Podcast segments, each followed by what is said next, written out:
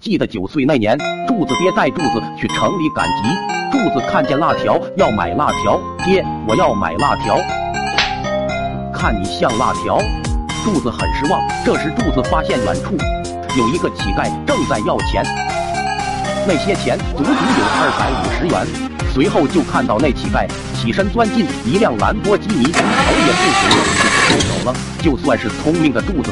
也感觉得到，刚才的车绝对不便宜，未曾设想这致富之路竟然就在眼前，当场就钻进垃圾堆，淘换了一身行头，坐在街头开启了自己的事业。还真别说，时不时就有路过的行人随机赏个几块钱，小日子也是过得风生水起啊！柱子爹这几天没看见柱子是非常着急，但二大爷很快就带来了消息。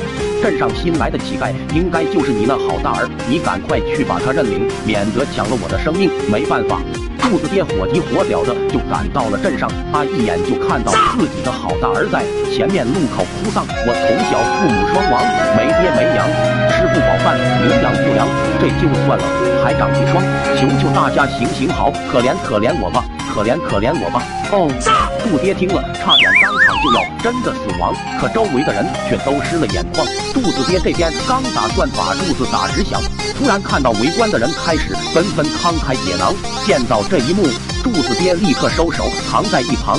等人群散去，柱子爹连忙凑了上来，轻轻拍了拍柱子的狗头，开口说道：“我的好大儿，爸爸让你受苦了。你失踪的这几日，为父非常伤心。”整日茶饭不思觉，也总是睡不安心。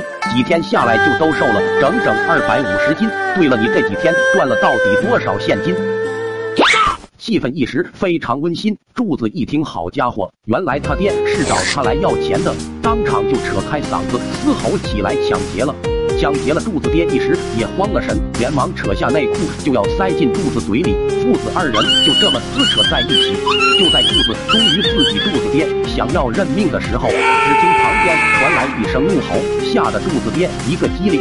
那人冲了过来，开口说道：“你特么还有没有点人性？这孩子的亲爹早已逝去，但这不代表你可以随意欺凌。”原来是路人看到，竟然有人抢劫乞丐，丧心病狂，就帮忙报了警。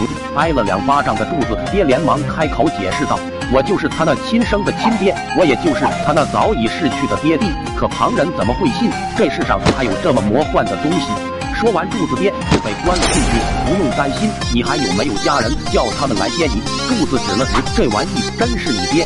柱子点了点头，非常有趣哦。点赞的都能发财，给个关注。